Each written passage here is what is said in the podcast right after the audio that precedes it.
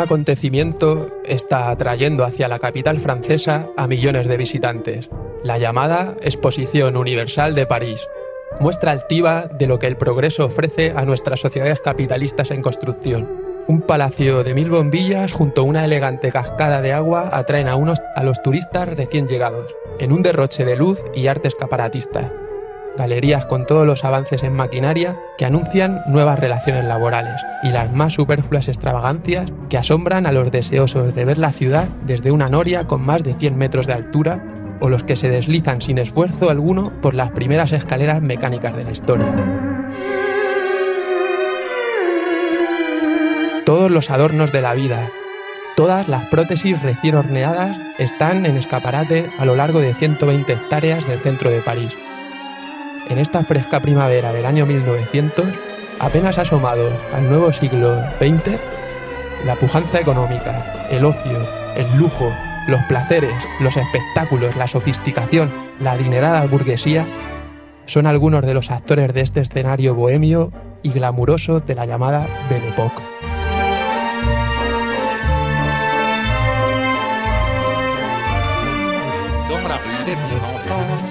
On vend tout au plus offrant. Il y avait un commissariat et maintenant il n'est plus là. Une explosion fantastique n'en a pas laissé une brique. On crut que c'était Fantomas, mais c'était la lutte des classes. Un poulet et les vins vite qui portait une marmite qui était à renversement et la retourne imprudemment.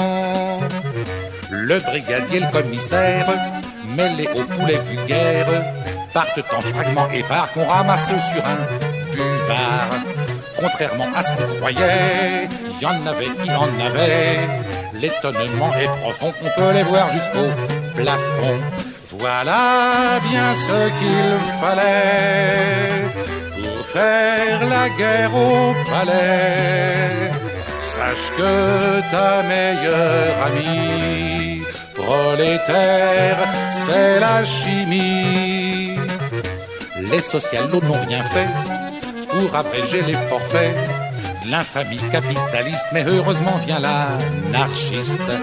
Il n'a pas de préjugés, les curés seront mangés. Plus de patrie, plus de coldonie, et tout pouvoir il le nie.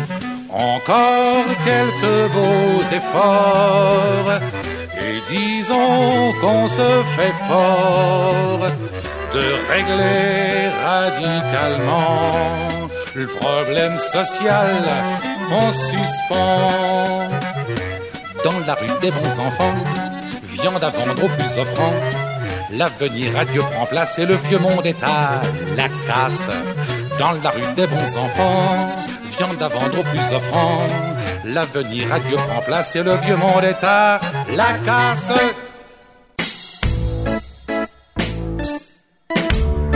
Bienvenidos y bienvenidas al nuevo programa de Relojes Rotos.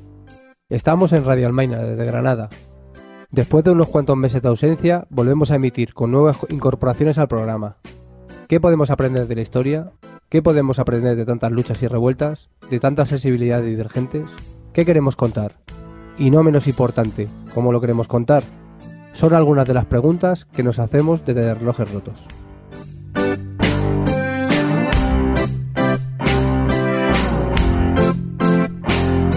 En este nuevo programa seguimos acercándonos a la época del llamado ilegalismo, como ya lo hicimos en la edición anterior.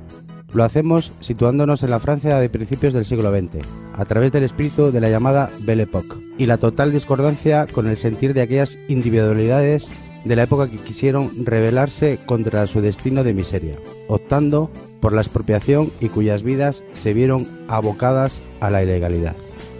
Si nos estás escuchando desde Granada, ya sabes que estamos en el 107.1 de la FM. Y si no, lo podrás hacer desde nuestra página web relojesrotos.radioalmaina.org.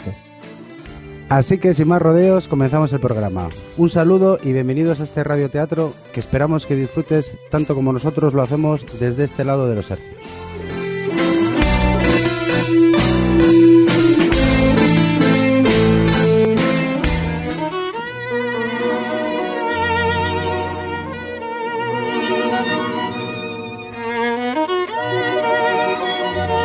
Ya no hay obstáculo insalvable. Este es el rezo que subyace detrás de cada nuevo invento. El hombre puede tener los medios para enfrentarse, ahora sí, a cualquier impedimento que se interponga a la civilización en curso. Cerrar los ojos y dejaros llevar por la suave caricia del metal de fundición, por el sonido repetitivo de los generadores eléctricos que alimentarán las luces en la noche, para que nunca más vuelva la oscuridad, para que la desterremos de esta civilización. El sueño cientificista de la ilustración ahora y para siempre al disfrute de la sociedad.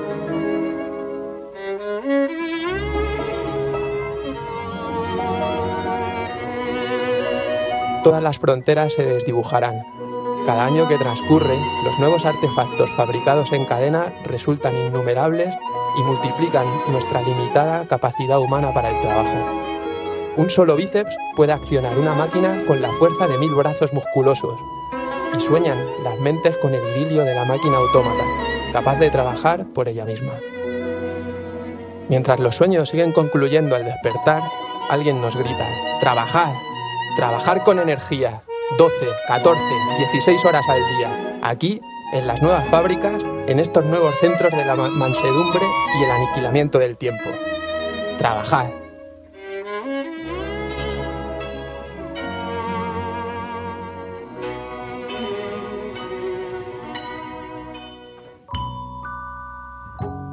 Mientras se anuncia que a todos llegará una parte del gran banquete del progreso, los pudientes, los adinerados, los burgueses, los políticos, curas y patrones tienen claro que no son lo mismo que toda la amalgama de hombres y mujeres que les sostienen.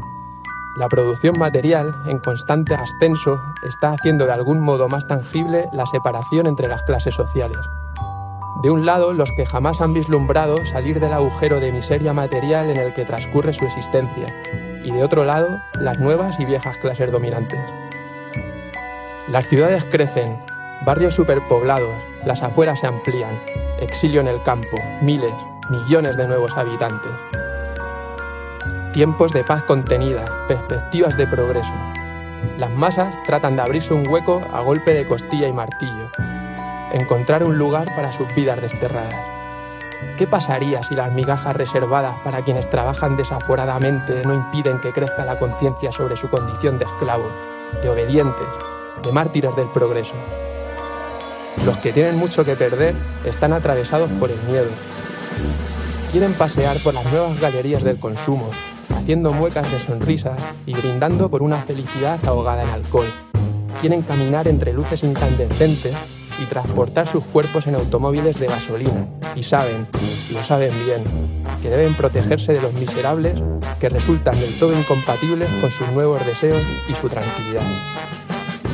Temen que excluidos desarrapados ataquen sus tapiados hogares, para robarles todo, para burlarse en su cara, porque todo lo fabricaron ellos, porque son muchos y habitan casi en la totalidad del territorio.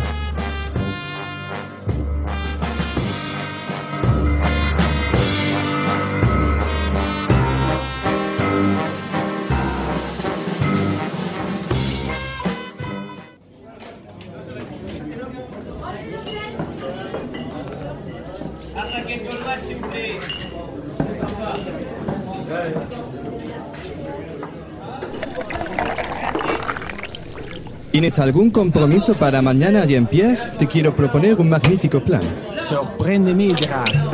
Mañana, 24 de mayo de 1903, comienza la carrera de auto entre París y Madrid. La salida será desde Versalles. A mí me encantaría, pero no sé lo que pensará mi mujer. Jean-Pierre, va a ser todo un espectáculo, también para las mujeres. En el diario Le Petit Journal anuncian que se darán cita más de 100 automóviles y decenas de voiturettes y motocicletas. ¿Dices que irán a Madrid? Sí, llegarán en tres días según los cálculos de la organización. Impresionante, ¿no? Van a estar los mejores fabricantes de coches. Mira, ¿has visto a ese tipo? Oh, oui, apesta desde aquí. Deberíamos compadecernos ante ellos. Nosotros intentando superar la oscuridad de tiempos pasados, mientras ellos parecen completamente estancados en el salvajismo y los instintos más primarios. ¿Dónde está su ambición? ¿Dónde está el trabajo del vagabundo, del poeta parlante, del borracho? Mmm, Jean-Pierre, no deberían dejar entrar a esa morralla. ¿Y La línea que les separa del crimen es bien estrecha. Por eso es tan importante el trabajo. ¿Te imaginas miles de hombres errantes en las calles? Es una cuestión de probabilidad, que caigan o no en el crimen. Es cuestión de tiempo que el sueño de la destrucción se apodere de los desquiciados, los anarquistas o los locos. Pues dime entonces, Jean-Pierre, ¿a qué tenemos que esperar? ¿A que cojan vagas de hierro y asalten nuestras casas o violen nuestras mujeres? Gerard, ¿has visto esta ciudad? ¿Sabes a dónde podemos llegar si conseguimos un orden? Si ofrecemos un camino claro, pues lejos, muy lejos. Mostraremos a los desviados la vía de la reeducación para aquellos que aún puedan corregirse, o la vía de la reclusión para los más degenerados o incontrolados. Pero basta ya de que por una mancha de criminales tengamos que sacrificarnos quienes apostamos por la ciencia, el progreso y el disfrute de los bienes modernos. Adoro mi tranquilidad y sé quiénes me sobran. Tenemos que madurar como sociedad. No podemos pensar en los derechos de cada delincuente. El bien común está por encima. Ah, en la medida de que seamos conscientes de que vivimos en sociedad y tenemos un compromiso con esta civilización, conseguiremos gente responsable y ordenada en la vida y su trabajo, respetuosa con las leyes que nos gobiernan. Oh, Jean-Pierre, ¿realmente piensas que vamos a tener una sociedad de responsables? ¿Has visto cómo viven, cómo trabajan y a qué se dedica la gente de los barrios de la ciudad? No creo que debamos intentar averiguar si el individuo tiene la capacidad de discernir entre el bien y el mal. No me interesa el grado de libertad moral de tal o cual obrero, de tal o cual prostituta. Lo fundamental es si resultan capaces de atentar contra el orden, si debemos como sociedad temerle y por tanto protegerlos. Créeme, no debemos atender su moral sino proteger la nuestra. Garçon, du cognac.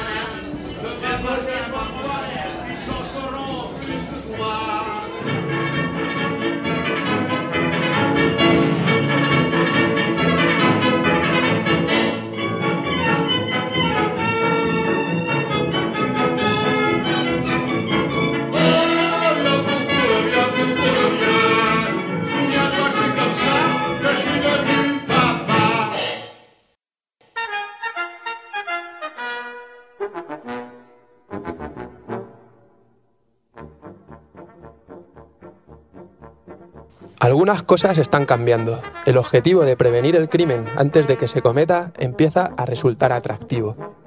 Ante esta situación de injusticia social, se trata ahora de adelantarse a posibles revueltas y evitar la organización y la toma de conciencia de los excluidos.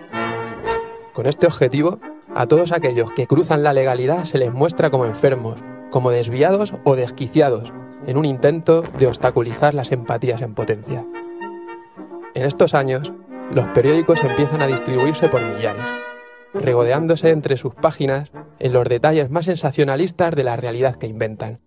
En la primera década del siglo XX, la distracción de las masas se torna un claro objetivo.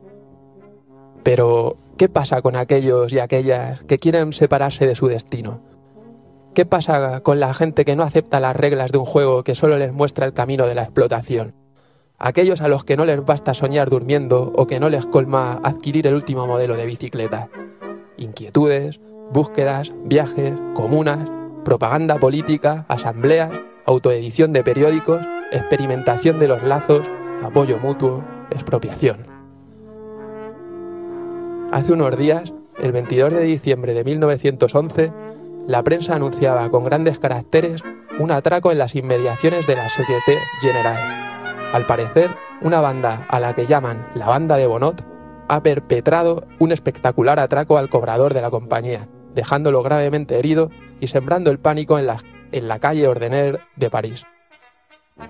Curioso su modus operandi, ya que disponían de un coche para su huida, un potente de Juan Belleville, que para quien no esté puesto en estos temas es de los autos más potentes hasta ahora fabricados.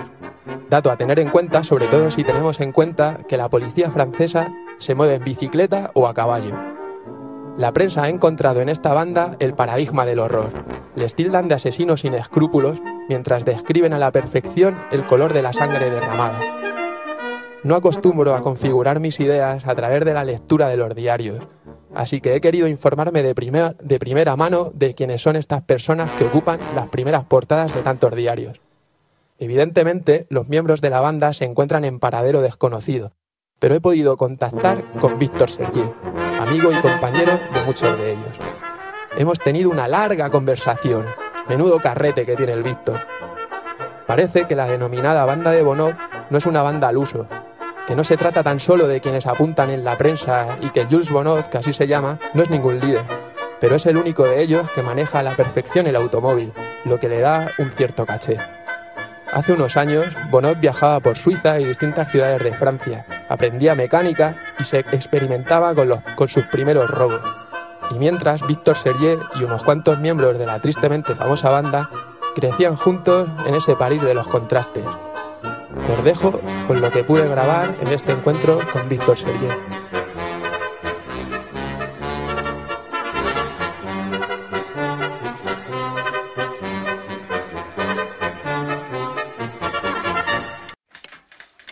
Entonces dices que vienes de una radio.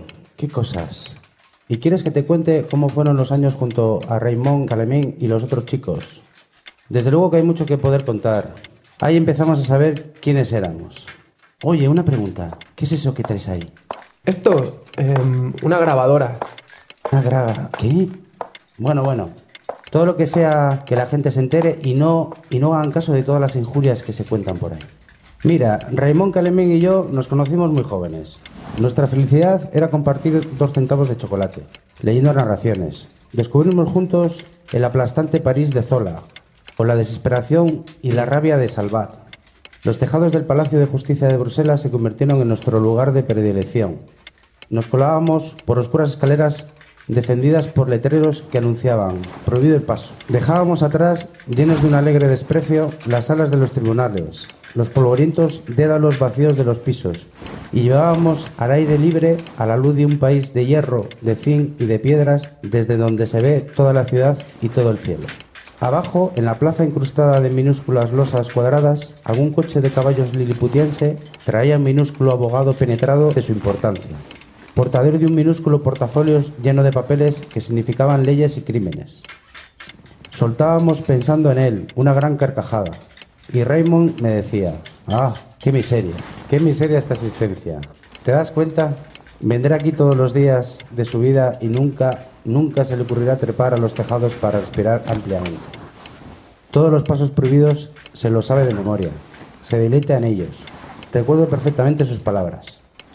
Pero lo que más nos conmovía, lo que era para nosotros una enseñanza irrefutable, era la arquitectura misma de la ciudad, el enorme palacio de justicia, que comparábamos con las construcciones asirias. Se levantaba en una altura junto encima de los barrios indigentes del centro a los que dominaba con toda su orgullosa masa de piedras talladas. Ciudad en dos partes. La ciudad superior en el mismo plano que el palacio, ricachona, aérea, extranjera, con las hermosas residencias de la avenida Luis y abajo la Marol, esa exhibición de miseria. Pero dime, Víctor, ¿cuándo fue el momento en el que os acercasteis al ilegalismo? Cuando tenía 15 años decidí dejar de estudiar. Mi padre me preguntó, ¿qué quieres hacer entonces? Trabajar. Estudiaré sin hacer estudios. Le respondí, pero en realidad lo que pasaba por mi cabeza era decirle que quería luchar toda la vida, que él estaba vencido y yo quería tener más fuerza o más suerte. Me vi con una jornada laboral de 12 horas y media. En mi mejor empleo en estos principios cobraba 40 francos, unos 8 dólares por mes. Si no hubiera habido la amistad en aquellos momentos de la adolescencia, dime, ¿qué habría habido? Éramos unos cuantos adolescentes más unidos que hermanos. Raymond Calemín y su hermana, Yende de Boe, y también Luz. Y para los cuatro, la asistencia se nos ofrecía bajo el aspecto de un cautiverio bastante horrible. Los domingos eran evasiones bienhechoras, pero solo había uno por semana y no teníamos un centavo. Errábamos a veces a través de las calles animadas del centro, alegres, sarcásticos, cabezas llenas de ideas y todas las tentaciones transformadas en desprecio. Jóvenes lobos de flancos ahuecados que teníamos orgullo, pensamientos peligrosos. ¿En qué nos habremos convertido dentro de 20 años? Nos preguntábamos una noche. Entonces, Víctor, fue ahí cuando. Déjame continuar. En aquel momento nos considerábamos socialistas, de la joven guardia. pero poco a poco entramos en conflictos no con el socialismo, sino con todos los intereses nada socialistas que pululaban alrededor del movimiento obrero. El descuento comercial de 2% otorgado por las cooperativas a los cooperativistas nos hacía reír amargamente porque nos era imposible apreciar lo que representaba como conquista. Juventud presuntuosa, dicen, hambrienta de absoluto. Esta es la verdad. Hubiésemos querido un socialismo ardiente y puro. Nos hubiésemos contentado con un socialismo combativo. Y era la gran época del reformismo. ¿A dónde ir? ¿Qué hacer con esa necesidad de absoluto? ¿Con ese deseo de combatir? ¿Esa sorda voluntad de evadirse de la ciudad y de la vida sin evasión posible? ¿Absoluto? ¿A qué te refieres? Necesitamos un absoluto, pero de libertad, sin metafísica superflua. Una regla de vida, pero desinteresada, ardiente. Una regla de acción, pero no para instalarse en ese mundo asfixiante, sino para intentar, aunque fuese desesperadamente, salir de ese mundo, puesto que no podíamos destruirlo. En realidad, a nadie nos parecía posible la revolución en esa gran calma de la preguerra. Los que hablaban de ella hablaban tan pobremente que todo se reducía a un comercio de folletos. La regla nos la ofreció el anarquista Émile Chapelier, que acababa de fundar una colonia comunitaria en el bosque de Solgiers, en Stockel. Tenía 18 años y llegábamos por senderos soleados ante un seto, después a un portón.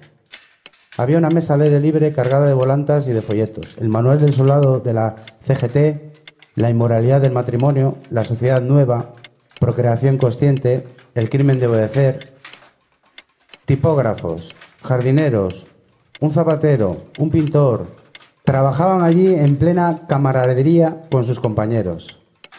Tortamundos y anarquistas. El tipógrafo individualista decía, Mira, viejo, no hay nadie más que tú en el mundo. Trata de no ser un cerdo ni un baboso. El tostoyano replicaba, seamos hombres nuevos, la salvación está en nosotros.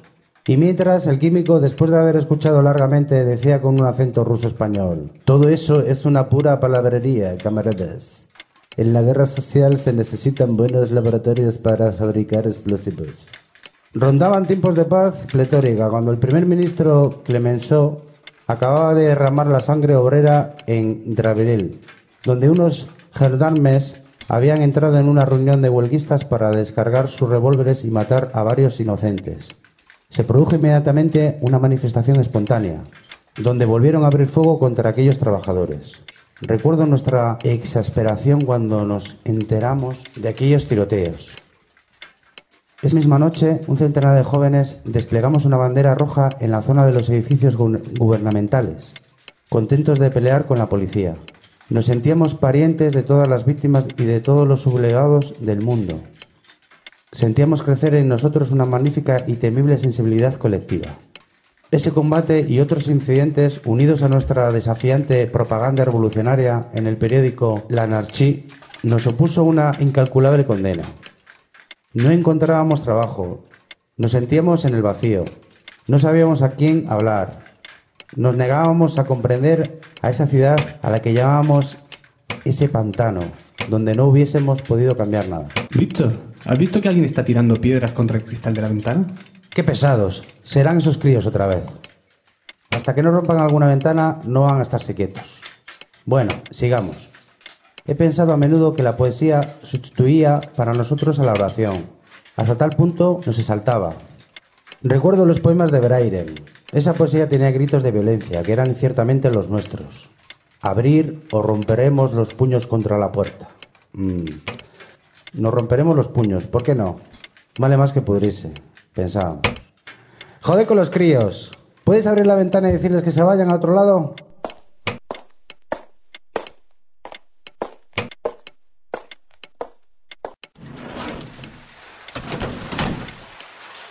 Víctor, Víctor, necesitamos que nos abras. Necesitamos entrar, Víctor. Víctor, ábrenos. Me parece que son tus amigos Calemín y Gardi. Me cago en... Estos tíos han metido un buen lío. Menudo han montado. En fin, diles que suban. Bueno, me parece que vamos a tener que dejar esta conversación. Más tarde seguiremos con las andanzas de los miembros de la banda de Bonot. Pero estos no son los únicos grupos organizados de ilegalistas expropiadores que han obtenido fama estos años. Las Panteras de Batiñols o el grupo Los Intransigentes también han destacado por rechazar al capital y al Estado, atacando la propiedad y desobedeciendo las leyes francesas de forma sistémica. Un tipo de desobediencia civil sobre la que el estadounidense Henry David Thoreau ya había teorizado unos 50 años antes, sentando las bases de un concepto y una práctica que con el paso del tiempo conservará su valor combativo frente a las desigualdades sociales. Frases de David Thoreau como si la alternativa es mantener a los justos en prisión o renunciar a la guerra y a la esclavitud, el Estado no dudará al elegir. Si un millar de personas rehusaran satisfacer sus impuestos este año, la medida no será ni sangrienta ni violenta. Sí lo será, en cambio, el proceder contrario, que le permitiría al Estado continuar perpetrando acciones violentas con derramamiento de sangre inocente. Si el recaudador de impuestos o cualquier otro funcionario público me pregunta, como así ha ocurrido ya, ¿pero qué he de hacer yo? Mi respuesta es, si en verdad deseas colaborar, renuncia al cargo. Cuando el súbdito niegue su lealtad y el funcionario sus oficios, la revolución se habrá conseguido. O otra frase, como, creo que deberíamos ser hombres primero y ciudadanos después. Son un pequeño ejemplo del pensamiento de Turo. Pero dejemos al estadounidense y volvamos con otros franceses que prefieren ser hombres y mujeres antes que ciudadanos o ciudadanas. El grupo de los trabajadores de la noche. Si la banda Bonot añade el uso del automóvil en sus robos, los trabajadores de la noche introdujeron curiosas novedades en el arte del robo. Este grupo efectuó hace unos años, entre 1900 y 1903, más de 150 robos entre París y sus provincias, y lo hicieron con un cuidado y un mimo desconocido hasta entonces. Inventores del llamado robo científico por lo meticuloso de sus actuaciones, o al menos en apariencia. Os dejamos con Alexander Jacob, su madre Marie Berthoud y su esposa Rose Rose, en plena preparación de un atraco.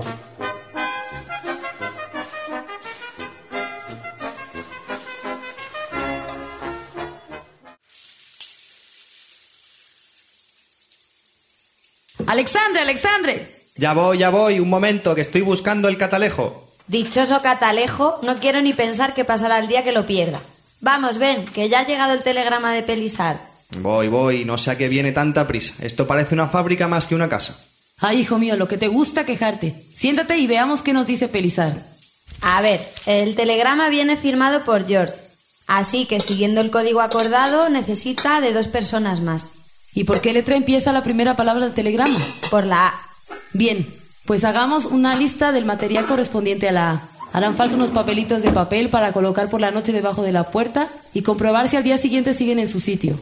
Una palanca para forzar la cerradura, mm, un paraguas para recoger escombros del techo y el resto, bueno, el resto se podrá conseguir en el sitio. ¿Un paraguas? Eso es una novedad. Haremos un agujerito en el suelo del piso superior, por el agujero metemos el paraguas sujetándolo por la empuñadura, lo abrimos y podremos cerrar un gran agujero mientras los trozos caen sobre el paraguas. Así nos evitamos molestar a los vecinos. ¿Qué te parece? Pues muy tuyo. Oye, y que no se nos olvide el catalejo, que yo no voy a ningún lado sin el catalejo. Sí, papelitos, la palanca, el paraguas y el dichoso catalejo. ¿Y qué sitios ha visto Pelisar? Pues hay varios sitios. La Rue Notre Dame, la Plaza Saint-Pierre y la calzada de Esbois. ¿Y la Rue de la Tenerí? No, la Rue de la Tannerie no aparece. Será malandrín el tal Pelisar. Pero si en la Rue de la Tenerí es donde están los mayores parásitos, empresarios, jueces, soldados, clérigos. Ya está bien, Alexandre. Habrá que confiar en Pelisar, que es quien ha estado allí. Sí, pero es que no quiero que nos pase lo mismo que en aquella ocasión, cuando entramos por error en la casa de un obrero. Recuerda que tuvimos que reponer en su sitio todo lo que habíamos robado antes de que volviera a casa. Al menos le dejamos 10 francos para costear la ventana rota. Bueno, pues no hay más que hablar. Esta noche partimos para allá.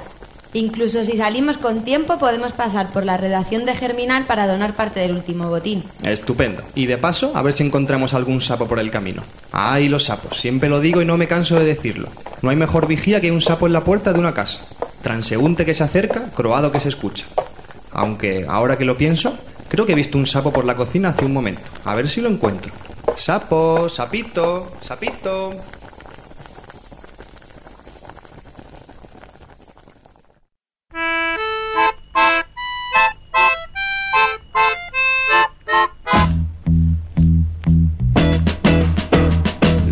Storia che io vi racconto, io ve la dico perché nessuno la sa. Un giorno che fuori pioveva, sette ragazzi in blu decidono che quella banca che sta di rimpetto al caffè è troppo jolie jolie per lasciarla così. Se di grana ce n'è si può prenderne un po' e nacque la banda Bono. Il colpo però va studiato senza uno sbaglio perché pericolo c'è. Si misero tutti al lavoro, sette ragazzi in blu, non uno di più, e decidono che poco dopo le tre quando il guardiano va a prendersi il tè, la rapina si fa con i mitra però voilà. La banda Bono.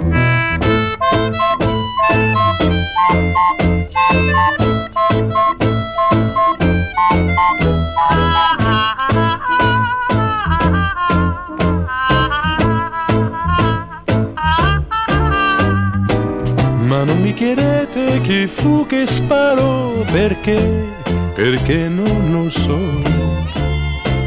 È sempre un errore sparare, però si può.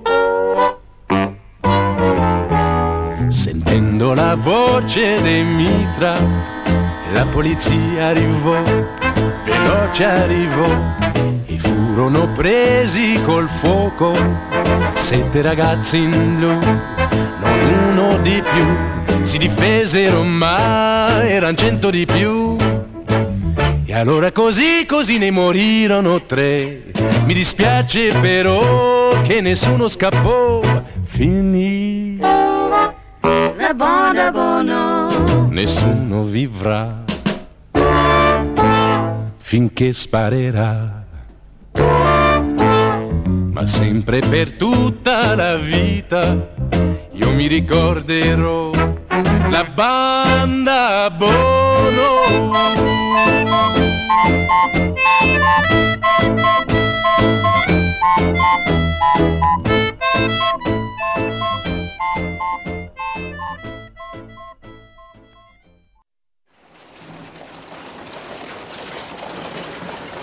Volvemos con la banda de Bonot.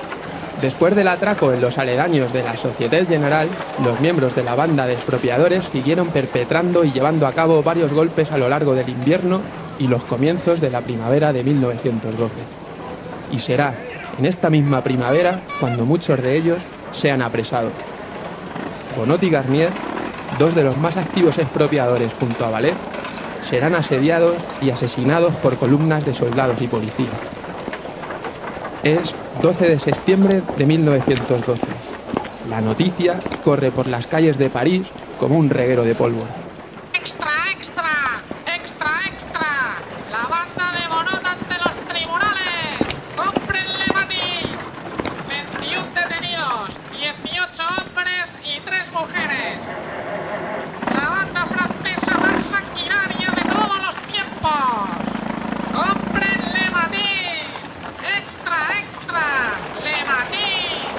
De Navidad de 1912.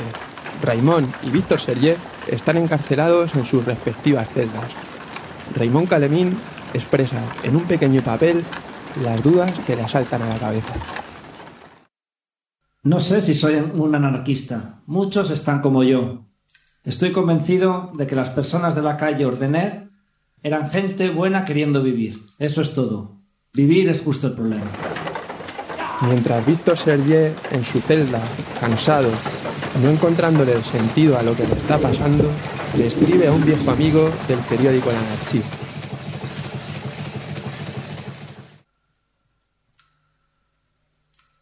Tenemos el deseo de volver a vivir, un gran deseo de ver el final, cualquiera que sea, de esta estúpida y nada buscada pesadilla. Pero si la acusación me vincula con actos que me repulsan, me tendré que explicar yo mismo. En este caso lo haré, estate seguro, en términos lo suficientemente claros para que mis palabras no puedan ser usadas contra nuestros coacusados. Además, necesito decirte que si la acusación intentara hacer uso de un laxus en el lenguaje, ¿lo rectificaría? No es interés propio lo que me hace no querer una solidaridad forzada a cualquier precio. Si fuese solo una cuestión de mi interés, la defensa puede salvar el escollo. Pero no, es que yo estoy, nosotros estamos disgustados, profundamente disgustados, a ver cómo camaradas, camaradas a los que les tengo gran afecto, pudieron cometer cosas tan deprobables como la carnicería de Tiaís. Tengo el corazón roto, tengo el corazón roto al ver cómo los otros, todos los otros, han desperdiciado y perdido locamente sus vidas en una lucha sin sentido, tan trágicamente que debajo de la fachada de tal desesperado coraje no pueden incluso defenderse ellos mismos con amor propio. Me ceñiré en el juicio a probar que nunca he ahogado ni he sido partisano de la cuestión del ilegalismo. Sin embargo, añadiré que he defendido a los rebeldes cada vez que fue necesario hacerlo.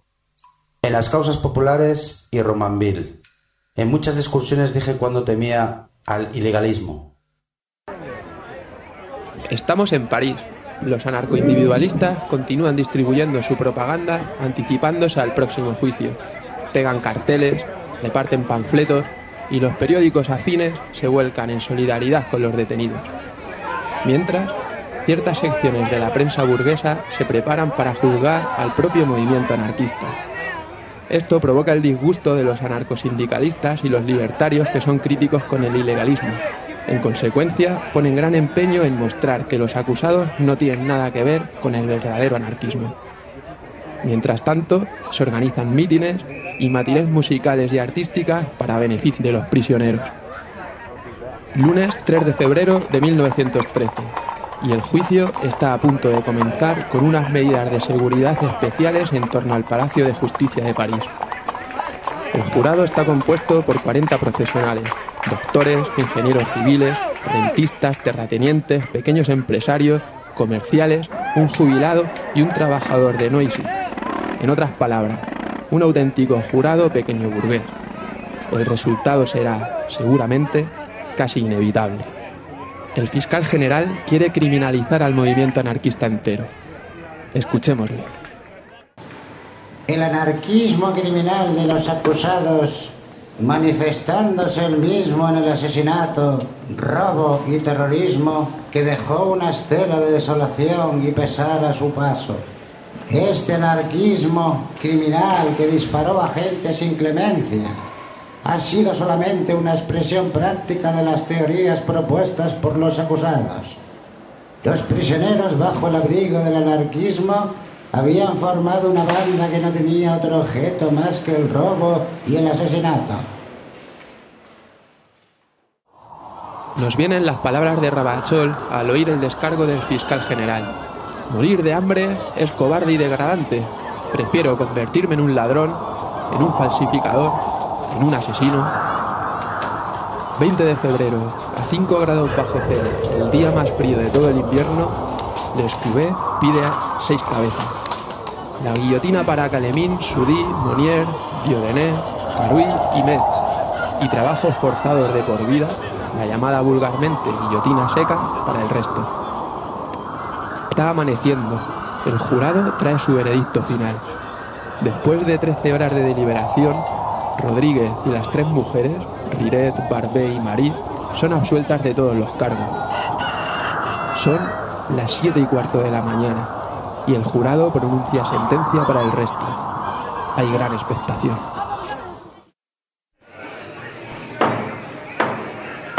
Orden, orden, orden en la sala.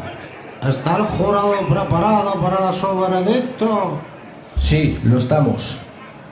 Raymond Calemín, muerte. Para Andrés Audí, muerte. Para Elie Mornier, muerte. Para Eugene Dieudon, muerte. Metz, trabajos forzados de por vida. Caruy, trabajos forzados de por vida. Para Jean Debo, 10 años de trabajos forzados y 5 años de exilio. Para Bernard, 6 años de prisión y 5 años de exilio. Para Boyer, 5 años de prisión, 5 años de exilio. Víctor Sers, 5 años de prisión y 5 años de exilio. Para Crossard de Fleury, 5 años de prisión. Para De Coller, 4 años de prisión. Para Beloni, 4 años de prisión. Causí, 18 meses de prisión. Para Jordán, 18 meses de prisión. Para Reinar, un año de prisión. La gente que espera a las afueras del Palacio de Justicia recibe la noticia de las sentencias de distinta manera. Menos mal que existe justicia, con la que se está armando en todo París. Tenía miedo de que los absolvieran. ¿Cómo los iban a absorber? El matar y el robar se paga en nuestra sociedad de progreso. No hay progreso si aquí cada cual hace lo que quiere. Debemos de respetar el orden, al menos nuestro orden. No sé de qué se ríen. Yo conocí a algunos de aquellos cuyos nombres se han convertido tristemente en algo famoso. Sobre todo a Calemín y Garnier. Los conozco suficientemente bien como para ser capaz de decir que los bandidos trágicos, la banda de Bono, como les llaman los periódicos burgueses, no eran más crueles, ni más cínicos, ni más rebeldes que ninguno de nosotros. Pero quizás han tenido más coraje que nosotros en decidir cómo vivir. Nosotros que nos contentamos solamente con contemplar nuestra destrucción.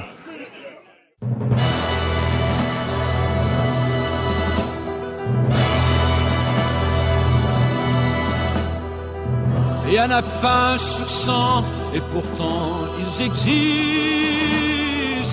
la plupart espagnols.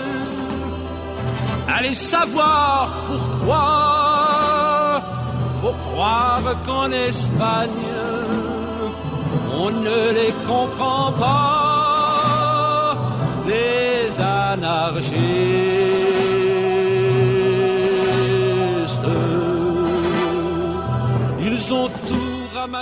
22 de abril de 1913. Todas las apelaciones han sido rechazadas. La ejecución de Calemín, Monier y Soubry están fijadas para el amanecer y así evitar problemas con la muchedumbre. Monier relata desde la celda. Dejo a la sociedad mi ardiente deseo de que un día, no muy lejano, un máximo de bienestar e independencia prevalecerán en la adquisición de las necesidades sociales, de tal forma que en su tiempo de descanso un individuo pueda ser capaz de dedicarse él mismo a cualquiera de las cosas que hacen la vida más interesante, a la educación y a cualquier forma de ciencia. Es la hora, las puertas de las celdas se abren. Los carceleros hablan amablemente a estos condenados de la tierra, como diría Fanon. Les recogen para mostrarles el camino de la guillotina. Como dice Andreyev en Los Siete Ahorcados, es algo bárbaro pensar que lleven a matar a la gente con una precisión tan corrientemente humana, con tanto cuidado y diligencia, que la cosa más absurda de la tierra se realizase de un modo tan sencillo y discreto. Los pensamientos de los condenados a muerte mientras se disponen a partir hacia la guillotina podrían ser reflejo de las palabras de Andreyev en el mismo libro de los siete ahorcados. Lo importante aquí es que nosotros estemos dispuestos a morir, ¿comprendes? Porque, ¿qué piensan esos caballeros? Pues que no hay nada más terrible que la muerte. Ellos mismos han inventado la muerte, la temen y nos meten miedo con ella. A mí incluso me dan ganas de destacarme yo solo ante un régimen de soldados y empezar a tirotearlos con mi brownie. Aunque fuese yo solo, y ellos miles, y no matase a ninguno. Eso sería lo importante, que ellos fuesen miles. Porque cuando miles matan a uno solo, es señal de que ese solo es el vencedor. Esa es la verdad. No podríamos despedirnos sin las últimas palabras de Raymond Calemín dirigiéndose hacia sus verdugos. Es un día sin mañana. Es una cosa buena, ¿eh? La agonía final de un hombre.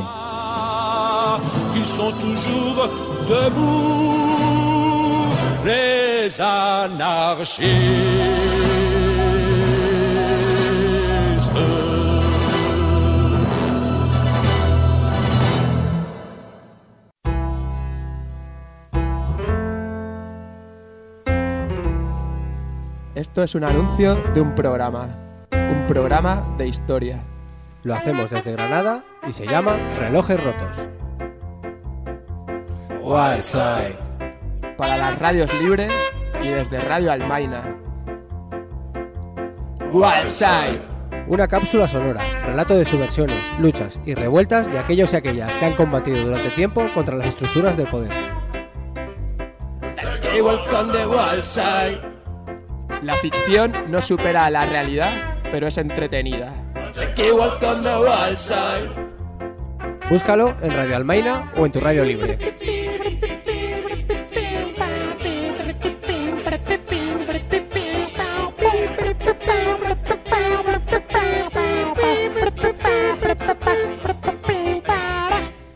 relojesrotos.radioalmaina.org Nos lo tomamos en serio, aunque no lo parezca.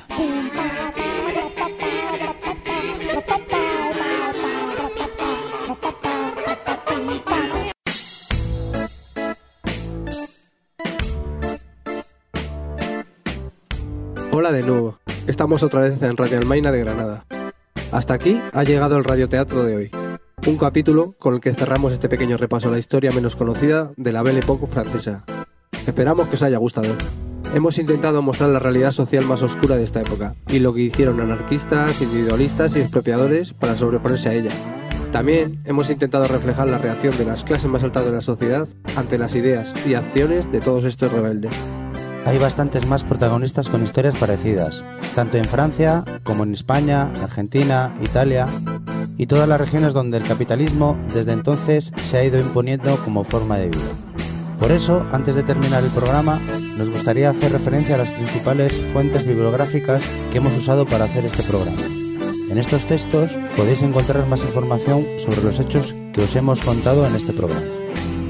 Se trata de el número 6 de la revista Vacaciones en Polonia, titulado Literatura y Dinamita, el libro de Bernard Thomas, La Belle Époque de la banda de Bonot, editado por Chalaparta, el libro Alexander M. Jacob, ¿Por qué he robado?, editado por Pentita de Calabaza, Los siete ahorcados de Andreyev, Memorias de un mundo desaparecido de Víctor Ser y Bonot Gang de Richard Perry.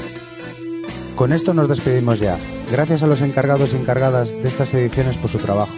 Y gracias y un saludo también a toda la gente que nos ha ayudado a hacer este programa.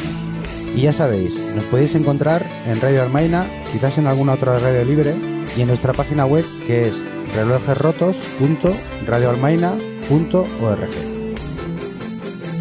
Un saludo y gracias por la escucha.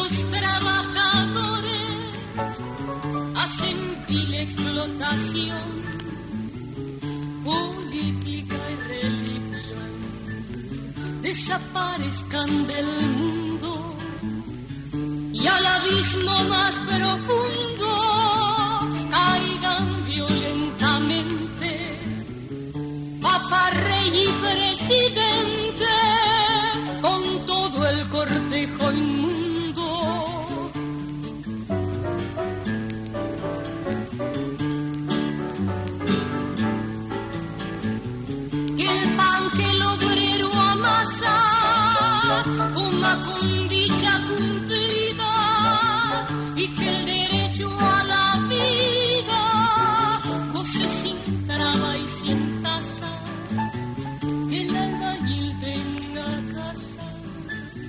Y el sombrerero sombrero que no se robe al